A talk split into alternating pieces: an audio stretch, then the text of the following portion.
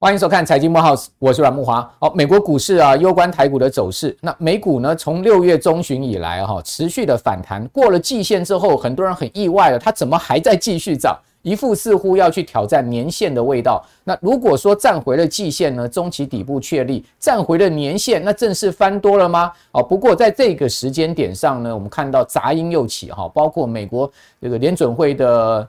好几位高官呐，哈，都对啊，这个呃，这个九月的升息呢，哦，开始呢又出现了不同的声音。原本市场认为说九月可能升两码，哈，但是你可以看到最近啊，有几位联准会的官员认为通膨形势啊，并不能让联总会放松这个升息的步调，哈，甚至开始喊出升息三码的这样的一个声音了，而使得我们看到的呃 CME 的 Fed Watch 啊，好，现在目前。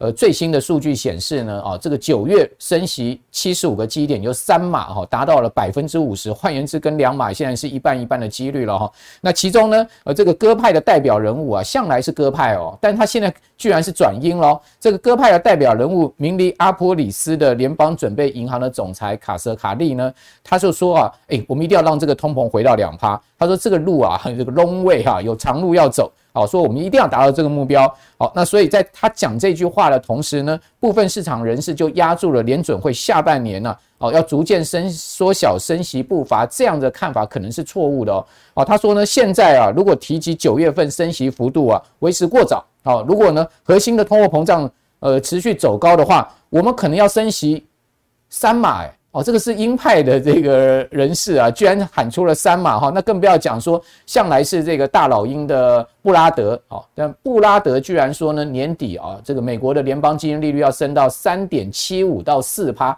哇，这一下真的是颠覆了大家原先认为年底联邦基金基金利率是在三点二五这样子啊，到三点五这个区间哦，这样的一个情况了哈，换言之，就可能要多升两码了哈。那另外呢，我们可以看到。呃，美国的经济情况啊，确实是持续在走下坡啊。包括最近，呃，这个美国大的公司所公布出来的财报也显示呢，他们的营收都在很明显的在出现这个增长的趋缓了哈。甚至呢，呃，脸书都出现了营收史上首次的衰退了哈。那美国也出现了连续两季的 GDP 的负增长哈，第一季啊是负的一点六，第二季的 GDP 呢负了零点九。连续两季负负的增长呢，白宫说，哎，这个不是经济衰退哈，这个是暂时性的哈。然后同时呢，美国的这个华尔街也定调说，哎，这个只是一个技术性的衰退。但真的美国的经济只是技术性的衰退吗？我们看到美国现在两年期跟十年期国债殖利率倒挂，你就负斜率，居然是创下两千年来最深的一个所谓的倒挂的情况啊，代表什么？代表这样的情势显示后面美国经济。啊，真正的衰退来临啊，是非常有可能的哦。这是从过去的经验来看是这样的情况，所以我们对美国的经济并不能掉以轻心哦。哦，同时大家可以看到这个分析师哦，这个 Porsa 哦，他讲什么呢？哦，这个瑞士信贷的 Porsa 呢，他说他认为这一次啊，这个通膨是一个结构性的问题哦。我个人非常赞同这个看法，我也认为它是一个结构性的问题啊。哦，它不是一个景气循环，或者是说呃单一这个层面的一个通货膨胀的形式。他说美国经济啊需要。这个 L 型的衰退，换言之，衰退就是 L 型。L 型什么意思？就是衰退，它要在底部啊，衰退很长一段时间了啊，所以它要大家做好准备，经济更低迷哈，叫预期衰退更深、更久啊，这样的准备。他说呢，到时候联准会可能需要把利率抬高到五趴到六趴。哎，我们刚看到这个布拉德说年底到四趴，他都已经吓一跳。如果说美国联邦基金利率到五趴到六趴，那代表明年还要再升一个百分点到两个百分点哦。好，他说，而且在这样的一个五趴六趴的区间，需要一段长的时间哦，哦，才可以冷却现在目前的供给跟需求之间的一个不匹配的状况。哇，所以这一连串的这个消息啊，搞得大家一头雾水。我们可以看到。好，利空消息还是持续笼罩在全球股市上方。好，包括台股在上上周，我们也可以看到啊，美国这个呃众议院的议长裴洛西啊，这个旋风来台，造成台股啊啊跌了三百点之后呢，隔天又跌七十点。但是呢，在呃上上周呢，你又看到说哇，周五又大幅反弹了，大家都搞不清楚这个行情到底怎么回事了，对不对？啊，那美国那么多利空，为什么呃大盘呢一路突破了季线，甚至可能要去挑战年线？哦，当然搞不清楚，所以我们今天呢、要来告诉大家，你可能也不需要搞清楚，你只要顺势操作就好了哈。好，那我们看到今年真的是一个多事之秋，那怎么样顺势操作呢？我们今天请到的是正念交易老师 Eagle 好叶伟成叶老师来到我们的节目现场，跟他大家谈一下他的这个正面投资法到底是什么。Eagle 你好，慕驊哥好。大家好，好，那 Eagle 我知道你你呃这个以前是从警校毕业，对不对？是。好，那在警界有服务十年啊。是。好，那怎么会从警界跳出来，现在做正面交易呢？OK，在当警官的时候，其实就有在接触投资啊。啊哈。那但是在接触投资的前面五年啊，就已经赔了四百多万。那时候从听明白开始，然后陷入一连串的一个投资的历程。啊。对。那后来呢，找到方法赚到钱。然后觉得说，哎，来这个地方学习做投资是我想要的人生，所以呢，把警官工作辞掉。哦，所以你在。当警官的时候赔了五五呃五呃是五年赔了四百万，赔了四百，那几乎把你在当警官的薪水全部赔掉了，对、啊？那时候又去信贷，又去保单借款啊，然后家人的汇钱，还有现金存款，全部都赔掉了。嗯哼，对，一一条坎坷之路走上来。对，好，所以才到今天了。你也是经过一段这个呃跌跌撞撞的心路历程。好，这个等一下我们来详细讲。好，先让大家知道说你的整个背景。是，事实上他呃，Eagle 也是从这个跌倒这个站起来哈，然后学到这个正确的一个投资的策略跟心法了哈。是。那我们刚刚谈到了说，大家现在都呃有点彷徨了哈。那台股也弹回了一万五这个位阶，好，那再继续往上呢，还是说呢，诶，它要再往下探回一万四哈？很多人可能都在问这个问题。那现阶段投资人应该在投资上怎么样判断趋势跟呃这个转折点呢？这个转折点很多人想去抓，对不对？我看很多人不但抓不到，反而呢是这个错误的这个在呃任何点上下决定，反而不对，一定不一定是一个对的策略吧？是。呃，我判断趋势的方法跟大家分享一个工具，叫做黄金分割率。哦，那这是技术分析。对。那我知道很多人会觉得说技术分析无用论。哦。有些人会觉得说，哎，技术分析对他来说是没有帮助的。其实这个观点对当事人来说是对的，因为每个人都要有适合自己的一套方法。嗯。那像我就是利用呃技术分析来判断当下的行情走势。对。所以利用黄金分割率去判断说，哎，现在大格局跟小格局它的多空。是多还空？对，然后强弱度是强还是弱？OK，那今天就来跟大家分享这个黄金分割率判断趋势。那这样子，我来问你哈，我们比如说以台股的这个 K 线图来看，对不对？好，我们今年从这个一月五号的一万八千六百多点，一路跌到七月十二号，国安基金当时呃这个当天晚上宣布要进场，当天是破了一万四到一万三千九百八十二点嘛，那这个波段整整是跌掉了超过百分之二十。那现在弹上来哈，弹到一万五，那我们从这样的一个呃走势。图里面，我们怎么样去做？用你刚刚所讲的这个黄金切割的呃方式呢，去看出呃现阶段的一个情势呢？好的，这张是黄金分割率的一个表哈。那我们可以看到说，假设我们抓出一个低点到高点啊，嗯、那从低点涨到高点，涨到高点之后呢，它如果往下回档，对，回到零点三八二，就是红色框框的位置，是，我们会认为说它是强势多方。OK，这个很像什么？很像是一个人爬楼梯，他往上爬了十步。只倒退三步，OK，那他还是进步很多。对，但是如果他往上爬了十步，却倒退了六步，我们就会说，哎、欸，你你根本就没进步嘛。那我爬了十步却倒退七步，我们就会说，你根本就是在原地徘徊。没错，所以到底行情是多还是空，强还是弱，我们可以利用黄金分割率来判断。好，那。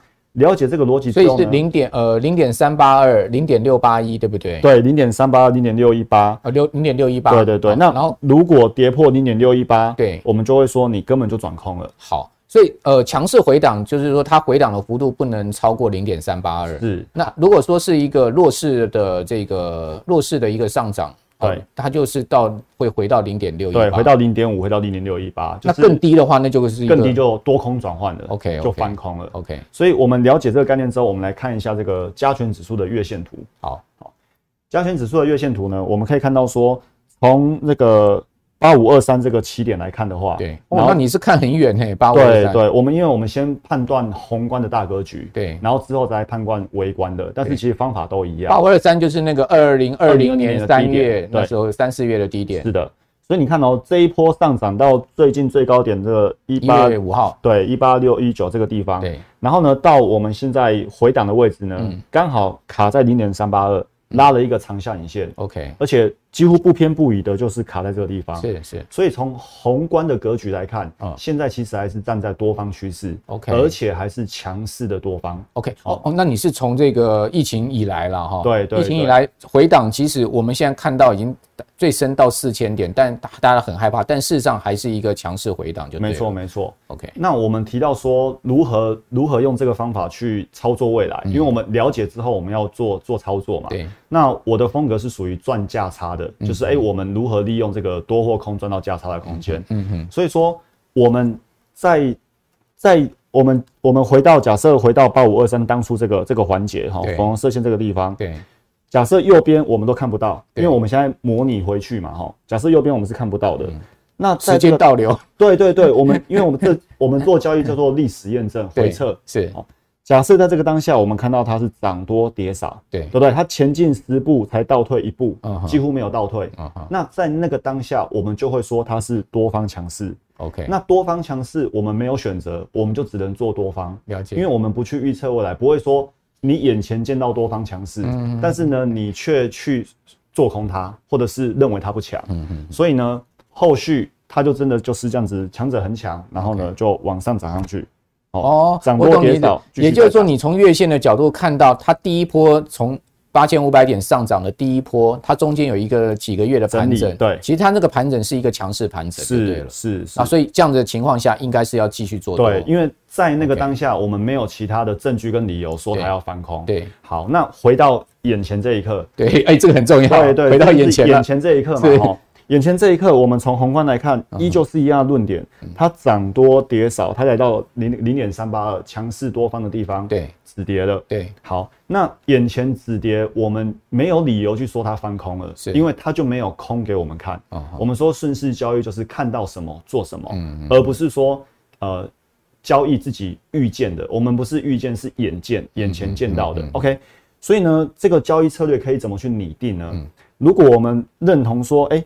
跌到绿色线零点六一八以下是翻空的话，嗯、那么我们的交易策略就可以这样设定：我们可能在零点三八二以下这附近去进场做多，OK。然后呢，我们停损就守绿色线。哦，那绿色线大概在什么位置？它零点六一八的价格大概是在一零九零，呃呃一二三八六。哦，一二三八六，就等于说。一二六一八跌破了，对对，以前的历史高点一二六一八跌破了，就是翻空了。对对对，啊，但因为这是月线图，所以它的点数会很大。但是其实你切到周 K 或者是分时 K 都是一样的概念，所以我们就是哎用可以承受的风险，嗯，然后就期待它未来上涨。OK，对，所以目前从这个角度来看。宏观的大格局，我们是看多的。OK，所以目前是面面目前还是呃，如果以这个大月线大格局来看，它还是一个强势回档。是是是。那如果它回档到零点五呢？如果回到零点五，就是蛮弱的。嗯、那蛮弱就是自控计划，比如说你的部位可能缩小，因为把握度没那么高了。对对。OK，好，那你刚刚说我们其实不要。去判断未来可能的方向，而是关注在眼前看到的事情，对不对？那我们怎么知道未来会涨还还是会跌？还是很多人想要问这个问题啊？哦，呃，其实，在我的认知里面，其实技术分析这个工具是用来告诉我们当下行情是什么。技术分析不是用来预测未来的。对。那我们顺势交易的精神，简单来说就是顺着趋势走。嗯嗯。所以趋势走多我们就做多，那趋势走空我们就做空。嗯。对，而不是说去先去预测说未来会涨到哪里，然后去操作。嗯，对。OK，好。那最近很多人就是呃有这个劝世文啊，说哎、欸、不要做当冲啊。他说当冲啊都是这个呃赔钱货哈。那我们也可以看到，其实去年也的确哈。这个整个当冲啊，其实呃大概赔掉一个日月光的股本啊，一个日月光的股本大概差不多四四百多亿，快五百亿哈。那确实整个当冲呃是赔了夫人又折兵哈。那我们都知道，其实当冲最好是要这个大赚小赔，但是很多人做不到这件事情。那尽量要提高自己的胜率，但问题是，你觉得胜率不重要诶？哦，反而是这个期望值比较重要。这件事情是怎么说呢？一般一我们一般在讨这个谈讨论投资的时候说啊，胜率只要超过百分之五十，我们就可以做了，对不对？因为超过五十嘛，我们长期下来赢面就大嘛。但是你却认为胜率不重要，是为什么？OK，这是一个非常有趣的现象哦。市场上大家普遍认为说，呃，当冲呃胜率要高。对，我们来看一个故事哈，有一个当冲客呢，他第一到第十九次呢、嗯、都是全胜的。而且累计获利呢，大概赚到五十五万哦，这是真人真事。然后呢，这时候我们就可以，然后他第二次哦，他第二十次呢是赔钱的，所以呢，他过去二十次交易呢，他对了十九次，嗯，那对了十九次胜率是多少？是不是十九次获利，然后胜率是九十五 percent？嗯，好，到这边我们觉得说，哎，九十五 percent 胜率是非常高的，但是呢，他第他第二十次的亏损呢，我们看一下，他第二十次的亏损呢是亏损七十六万。前面十九次都赚钱，赚了五十几万，嗯，后面才赔一次就赔了七十六万，嗯，所以我们现在知道最后的结果呢，它其实是一个赔钱的，所以高胜率不能代表全部，我们必须呢综合的去判断，好，所以呢期望值思维而不是胜率挂帅。哦。对，你就是把它整个交易历程的这个胜率拿出来算就对了。是是。那这个期望值挂帅到底怎么挂帅？我们现在看就是说，呃，有一个人他工作了六年，玩当中赔了三百万。最近这一个新闻在网络上流传非常多哈。这个原 PO 啊，在呃迪卡他上面血泪的这个经验分享，他说他自己进入股市六年了哈。那过程中也买到很多标股了哈，但是从来没有真正滚出资金。他说呢，自己算一算，大概赔了三百万，甚至赔到差点没钱缴房租。哈，现在信心全无，而且自暴自弃。那这个当从当冲的这些故事，你刚刚讲那个也是真实的故事，真实的故事。那从这些真实的故事，我们怎么导出这个期望值？哦，可以呃让大家知道你刚刚所谈的这个概念，哈，就是不要去只看胜率，而是要去看期望值。OK，期望值呢是一个呃简单的数学。好，我们来看一下哈。如果说今天你的胜率，我们如果说做中长线的话，胜率会略低，好，那是可以接受的。如果你胜率三乘三，一般人听到会说啊，你胜率这么低才三乘三，对。但是如果他在三乘三的过程，他平均获利可以赚三千，平均亏损可以赔一千，嗯，那我们所谓的赚赔比是来到三倍的话，嗯，那么根据期望值的公式，三千乘以三十三减掉一千乘以六十七，它其实还是。三百二十的正报正报酬，因此胜率虽然低，但是如果赚赔比可以高，也是一个赚钱的好东西。那就要大赚小赔了。没错，那我们说做当冲，当冲呢，因为波段那个日内波动比较小，它赚赔比不容易拉开，所以这个时候呢，我们胜率就要拉高。嗯，但是如果你看哦，如果说今天我们有七十五 percent 的胜率好了，哎，胜率真的很高啊，败率只有十五 percent。嗯，但是如果你每次赚都赚一点点，你有赚就好，赚了就跑，你赚十块钱就跑。然后呢，一赔呢，你凹单一凹再凹，一赔赔六十块。对，那你会发现哦，经过数学计算之后，嗯、你是赔钱的。对，你每一笔交易是负的期望值。是，那么即便你七成五的高胜率都是枉然，嗯，因为你无法赚钱，嗯，所以才想要跟大家分享说，哎，胜率高固然很好，嗯，但是赚赔比也要在乎。对，赚赔比至少要一倍或者是两倍以上，嗯嗯，这样我们才可以在市场里面就是累积出我们要的获利。要不然很多时候获利都是纸上富贵、昙花一现而已。对，但 Eagle 你刚刚也讲一点很好，就是说当冲很难把这个赚赔比拉大，对不对？是。那要怎么做才能达到你刚刚讲的这个呃所谓赚赔比拉大？哦，那最好当然胜率也高了，对不对？对。要怎么做呢？哦，怎么做？怎么做？等一下我跟大家分享一个亚当理论的就进攻方式。对，等一下跟大家，等一下跟大家进攻。我们在谈进攻之前，我们先来谈防守好了。是，这个防守要先学会再进攻嘛，对不对？好，不要要这个呃用跳钥式的哈。好，那既然防守的话，我先请教你，你怎么做风险控管？好，呃，风险控管呢，跟大家分享两个技巧。对，这两个技巧呢是所有做做我们说做价差交易的啦哈，因为做价值投资的它的逻辑方法跟我们底层逻辑跟我们不一样。对，两个方法呢，第一个就是单笔资金控管。第二个是总资金控管，嗯，那所谓单笔资金控管呢，就是你每一笔交易呢，你亏损只能占本金的百分之一哦。假设一百万，你最多只能亏到一万。没错，没错。我们来看一下这一张表哈。今天假设，好，假设我们本金有两百万，对，那每一次交易不能亏本金的一趴嘛，嗯，所以呢，两百万的一趴一 percent 就是两万块，嗯，所以因此今天如如果我们要买一档股票，它的股价是五十块，嗯，五十块的股价那。我们停损，假设我们抓四十七块，嗯嗯，买在五十，停损守四十七，每买一张，我们的风险是三块钱，台币三千块。那因为我们刚才说我们可以赔两万嘛，对，所以这时候就只能买六张，OK，你不能买超过，也不要买太少，就是六张，这就是资金控管的技巧，确保我们每一笔交易都在我们严格的资金控管之下，OK，对。那百分之一的这个呃波动很容易达到啊，那会不会变成是平平的就停损呢？好。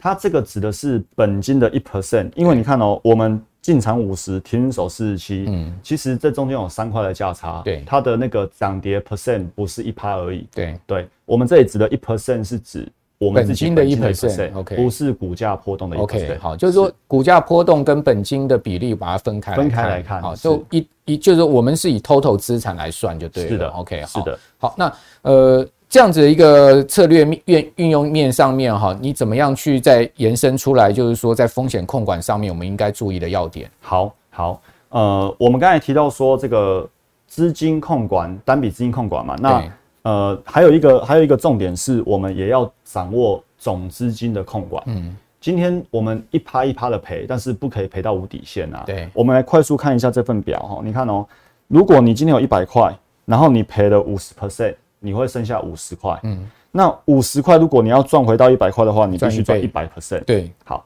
那如果今天你赔了三十 percent，你剩七十，嗯，七十要赚回一百块要四十三 percent，那我问一下木华哥，木华哥觉得年报酬率四十三 percent 容不容易？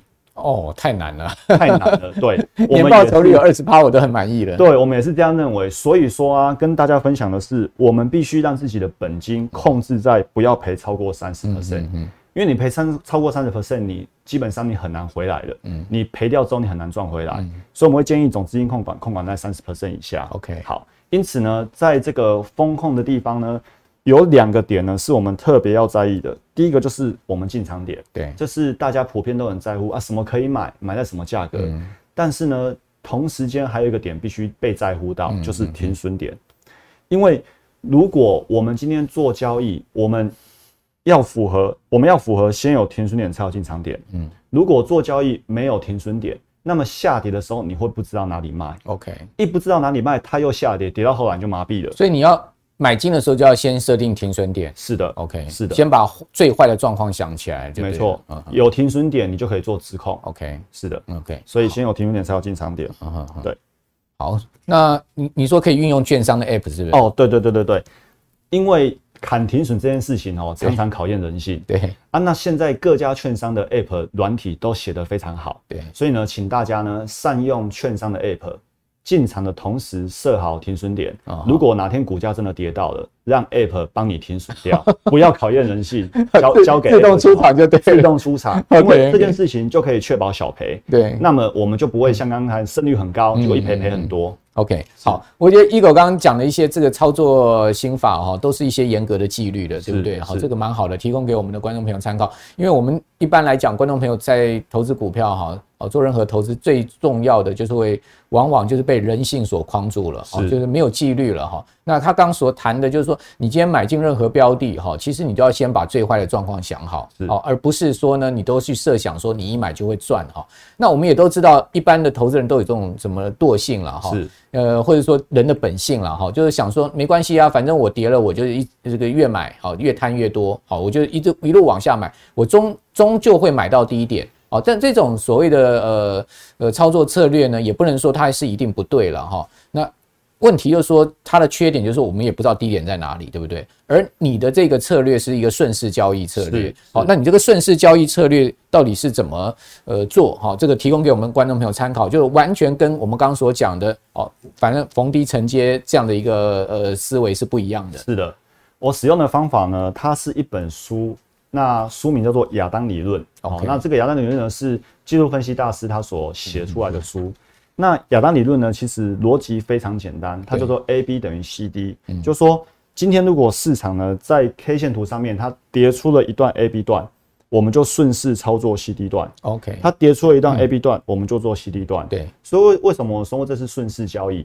我们先看到它跌出一段，我们再跟着做跌。哦，那如果我们看到它盘整一段，那我们就知道说它可能继续盘整。对，所以盘整我们就不瞎搅和。那有上涨趋势或有下跌趋势，我们再来跟着市场的行情。那你怎么去判断 A、B 段呢？是的，然后再再去找到 C、C、D 段，这应该是一个关键，对不对？是的。所以呢，亚当理论呢有三个点，让我们提供我们进场参考。第一个点呢，就是当行情呢突破一个盘整区，创新高或新低的时候。那第二个点呢是趋势改变，比如说我们技术分析会这个突破趋势线。或者呢，第三个就是哦，比如说一开盘就跳空缺口。哦，你说这个盘整创新高，前面盘整区越大越好，你可不可以解释一下？好，我们来看一下这张图哈。嗯，这张图是加权指数的日 K。对，举例来说，比如说这个地方它有一个横盘整理区间，没错。你看这个横盘整理相对于这里，这里都是没有横盘嘛，这里一个横盘整理区间，它这根黑 K 跌破了，嗯，它就是创新低了。对，新低出现，呃，创新低出现，我们就可以判定这一段是 A B 段。哦，那我们见到 A B 段了，我们就来做 C D 段。了解。那一样哦，你看哦，它这里反弹的过程，嗯。那我这里画一条下降趋势线，嗯，涨到这个地方的时候，刚好突破了这条下降趋势线，对，那我们就见到 A B 段了，OK，见到 A B 段，我们就来做 C D 段，okay, 所以后面就有 C D 段，OK，所以说一模一样的方法，我们可不可以？这个是日 K，我们可不可以利用在比如说短线交易？像这个是台子期的一分钟 K 线，然后六十秒 K，嗯，你看到一样哦，它这里趋势线画下来之后，它是不是突破了上升趋势线？嗯，呃，突破下降趋势线。所以我们见到 A B 段，嗯，见到 A B 段，我们就可以来做 C D 段，嗯，所以有时候像这样，你看这种盘整行情的时候，我们见不到一个像样的 A B，嗯，那我们就不期待会有像样的 C D，OK，所以我们就可以选择不出手。了解，对，好，那就可以把握进场机会。也就是说，有把握的时候再出手就是的，是的，而且你也不去 找头部，也不去找底部嘛，对，而且你是去吃中段行情，真的就是这样，让市场告诉我们。好，好。那这个其实是蛮呃有趣的一个思维哈，你有他们更多例子可以举？好，比如说这个也是因为我我大部分时间都在做当冲啊，对。那你看像这一段也是一样，这里又一个 A B 段出现，，A，就有 C D 段，对。那你可能觉得说，哎，那一口它后面还有一大段，那你就没吃到了啊？对。那没办法，每个策略都有它的优势跟。缺点对哦，那我们就只吃属于我们的菜，OK，那其他的我们就吃不到。好，那你看像这里上升也是一样，A B 段出现，我们可以做 C D 段，是后面盘整我们就不会选择操作。好，换言之，你就要放弃那个细呃细碎行情，做那个比较大波段的行情。是是，要吃也是吃这个牛排嘛。对对 对对，我们我们不要去吃那个小菜就对了。对对对对，OK，好，那呃其实。我觉得 Eagle 今天所谈的一些策略跟呃方法哈，值得大家再回去深入的再去探讨一下。那我也知道，其实你呃有那个催眠师的执照，对不对？啊，而且也去上过 NLP 这个课程。哦，其实 NLP 这个课程也蛮有趣的哈。你要不要跟大家谈一下，就是说为什么你会呃去上这个 NLP 课程，以及呢去了解这个催眠这件事情？那这个跟你现在目前在整个投资上面哈，你的所谓的正念投资是不是有关联性？了解。当初五年赔了四百多万的时候，其实陷入到一个人生很低潮。好，那在读很多书的过程，发现怎么每一本好几本赢家的书都有提到 NLP。嗯，就是因为那些赢家提到 NLP，让我产生兴趣。OK，那简单来说，NLP 就是催眠。对，那目的是为了跟我们的潜意识沟通，认识我们自己。对，认识自己之后呢，会有一个好处就是呢，醒过来。嗯，否则。五年会赔四百万，表示当初一定从一百万赔到两百，赔到三百，赔到四百。嗯，如果不缩手，可能会继续赔下去，当然也没钱可以赔的。对。但是当我们透过跟自己认识醒过来之后，你会发现，欸，可以有完全不一样的思路前进。嗯，这也导引我后来从 NLP 学习，然后进入到正念，然后现在呢也推广说，我们投资人都要学习用正念来做交易。好，那可不可以再讲深入一点哦？NLP 到底是什么？哦，以及呢，呃，它怎么样实际运用在有关正念在投资上面，对自己呃投资的信念上面的确立呢？好，我我透过这个一只鸟的故事跟大家介绍这个心路历程。OK，有一只鸟呢，它困在了一个窗户里面，嗯，然后呢，它想要飞出去，对，但是我们知道窗户。封闭了嘛？对，它不，但是小鸟不知道那是窗户，所以呢，它一再的尝试去冲撞，然后撞到头破血流、遍体鳞伤。嗯嗯，那它终究飞不出去。嗯，如果这是一只学过正念的鸟，嗯，那么这只正念的鸟呢，它会坐下来盘腿，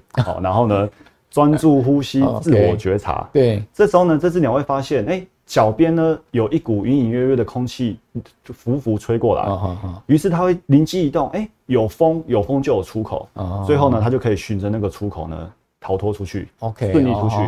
所以呢，那只鸟呢，其实呢就是以前的我，对，不断的冲撞，然后不断的赔钱。所以你以前那五年赔四百万，你就一直撞得头破血流，对对。那后来才了解说，哦，原来静下心来，你会看到很多机会。是是是，对对。因此呢，我们说，呃。生命中重大的改变都是从价值观开始改变。嗯嗯嗯、这张图呢是 NLP 的逻辑层次思维，它分上面三阶层跟下面三阶层。嗯、那我们特别注意到这个黄色底线，这个叫能力。以前我们在学投资的时候啊，我们都会到处去找能力。对啊，你是教 MACD 的，你是教筹码分析的，他 K D 很厉害，对，他财报分析很厉害，找一堆呃课程大师之类的，是，那那都是属于能力跟行为的层次。嗯、但是呢，生命中重大的改变是从价值观开始。嗯、因此，当我接触到 NLP 正念之后，才发现说，哦，先从这个自我认同、价值观、信念改变之后，你后面学的这些行为能力方法。都可以来帮助你了解，但是当观念没有改变的时候，其实呢，那些能力行为无法真正的彻底改变我们。OK，我我我能体会，就是说。基本上就是呃，如果你心是浮动的，对不对？你可能很多交易策略学了学会了，你也不见得能真的把它们用到彻底嘛。是哦，所以你还不如让你这些心静下来，是哦，让你觉得你自己就是一个不动如山哦。尽管外界行情的变动哦，对你的这个呃心理层面的刺激要把它降到最低嘛。对对。如果说你每天随着这个盘势大涨大跌在那边起舞的话，我看你在操作上面应该也是呃会有很大的一个波动。是。对，刚才莫华哥讲到一点，就是呢，嗯、我们所谓的他狂任他狂，清风拂山岗，哦，不为所动。那在交易人生的信念里面啊，想要特别跟大家分享，就是一个叫 J 曲线理论。J 曲线怎么画？就是先有一个下跌，然后再一个上涨。当我们认同这个信念价值观，就是投资人生它是一个 J 曲线。嗯嗯嗯、每个人进来市场呢，可能一开始都会先往下走一段。对，你随着时间越长，你可能会继续往下走。但是呢，当你愿意相信你是那个可以往上突破的人，嗯、那你终究呢可以去突破你的这个人生的成本线，进而往上走。OK，所以前面低潮没有关系，就像你嘛，对，你就是一个最好的范例啊。是，前面低潮了五年，真的 把所有在警警警戒服务的钱都赚，这个薪水都赔掉了。是啊，所以当呃本来真的很低潮，对，但是后来学习 NLP 正念之后，发现说，哎、嗯欸，人生没有失败，只有回馈。哎、欸，这句话。很有哲学，可以跟我们讲一下吗？就是说，今天我们面对一件事情哦，我们可以有四个看法。对，一个是完蛋了，死定了，对，问题很大。嗯哼。第二个就是，哎哦，事情发生了。第三个可以认为说它是一个挑战。嗯。最后我们可以认为它是一个机会。嗯嗯。所以一件事情发生，我们可以认为它失败了，我们也可以认为它是一个机会。没错。那当我们看你怎么想，对，一念之间而已。对，所以当我们信念价值观是没有失败，只有回馈的时候，我们就可以进入到这一张图表。嗯。当我们度过了这个低潮，开始往上之后，但是呢，它的逻辑是这样：涨多跌少，赚多赔少。嗯，它不一定是一条直线往上涨。对，它可能会经历到哎起起伏伏。对，所以当我们今天可能又遇到回档了，我们会明白说，这只是漫长人生的一个回档而已。嗯，因为我们终究会涨多跌少，赚多赔少，一直往上发展。哦，这个很棒哈，就是说，呃，我们其实要随时激励自己了，因为在交易的过程中，你不可能不赔钱嘛。是。哦，那赔钱很多人很挫折啊。我好不容易赚到十万，怎么又把它吐回去了？对，好，可能就会想说，啊，以后就放弃交易算了。哈，这个，呃，事实上，我觉得 Eagle 这样讲的这个信念很棒的，就是说让大家去从失败中学的教训，好，学习你未来在成长的机会，是是不是应该是这样子？对，好，所以你现在也是用这样的一个信念在操作，是，好，对，这就是我们交易的信念。对，嗯嗯，好，那那最后你是不是还有一些要跟我们观众朋友来谈的呢？好。呃，纵观今天我们跟大家聊到的，就是说，第一个，我们做交易啊，要有停损点哦，先有停损点才有进场点，有了停损点，再搭配刚刚的自控技巧，我们可以先立于不败之地。对，那立于不败之地只是不赔啊，那如何进攻？有了防守工具，那怎么进攻？嗯、那进攻呢，就是跟大家分享这个亚当理论这个工具。嗯、好。那有了 A B C D 对 A B 等于 C D 对。称理论，好，而且它是顺势交易，那那么你就不用预测了，不用每天在那边担心说明天会涨会跌，反正看到什么做什么，对，哦，我们就可以在市场里面就是随呃随着市场去涨涨跌跌，而且乘风破浪。OK，好，那有了防守工具，有了进攻工具，最后就是交易心理，我们就透过正念跟 NLP，那我们可以专注当下，并且呢从价值观改变，嗯，那么这些所谓的防守跟进攻，我们就可以知道做到。然后呢，去开创我们的一个涨多跌少的人生。好，好，我觉得呃，一个很不容易哦，这么年轻哦，他可以呃体悟出在股市里面，可能很多人一辈子都没有办法体悟出的一些道理了哈。其实呃，我也觉得说，在股市这么多年下来哈，其实磨练自己的心性是一件很重要的事情。但是大部分人都是在市场中被被磨练哈。那怎么样去磨练出一套自己的这个股市操作的心性哈？那可以让这个泰山。崩于前而面不变色哈。那同时呢，你也可以更有气度哈，这个气量去海纳八方哈。我觉得这个是在呃金融市场里面，可能很多人一辈子都没有办法体悟到的事情。而这个其实对我们的操作长期而言是有一个非常重要的基础。那 Eagle 除了这个有这个信念的正念的基础之外呢，那他同时今天也告诉了大家，其实，在市场这么大的变化情况之下。呃，与其你去呃猜测市场未来可能的方向，你不如这个就用你自己的信念关注在市场现在目前的当下的状况，而使用了他刚所谈的一些呃策略面哈，那让大家可以去做在短线上面的一个交易策略了哈。那我想今天这个呃从呃策略面出发到心性面的哈，整个呃完整的一个逻辑呢，提供给我们的观众朋友参考。我个人觉得听下来也是蛮受用的哈。我们非常谢谢 Eagle 好，今天来到我们的节目现场。好，也谢谢我们观众朋友。那观众朋友，如果你喜欢我们财经慕 House 的话，请您在周六日啊晚上一定要准时收看我们的节目的同时呢，也可以上各平台，比如说脸书啦、YT 啦，来搜寻我们的节目哈。同时把它分享给你的好朋友。我是阮木华，我们就明天见了，拜拜。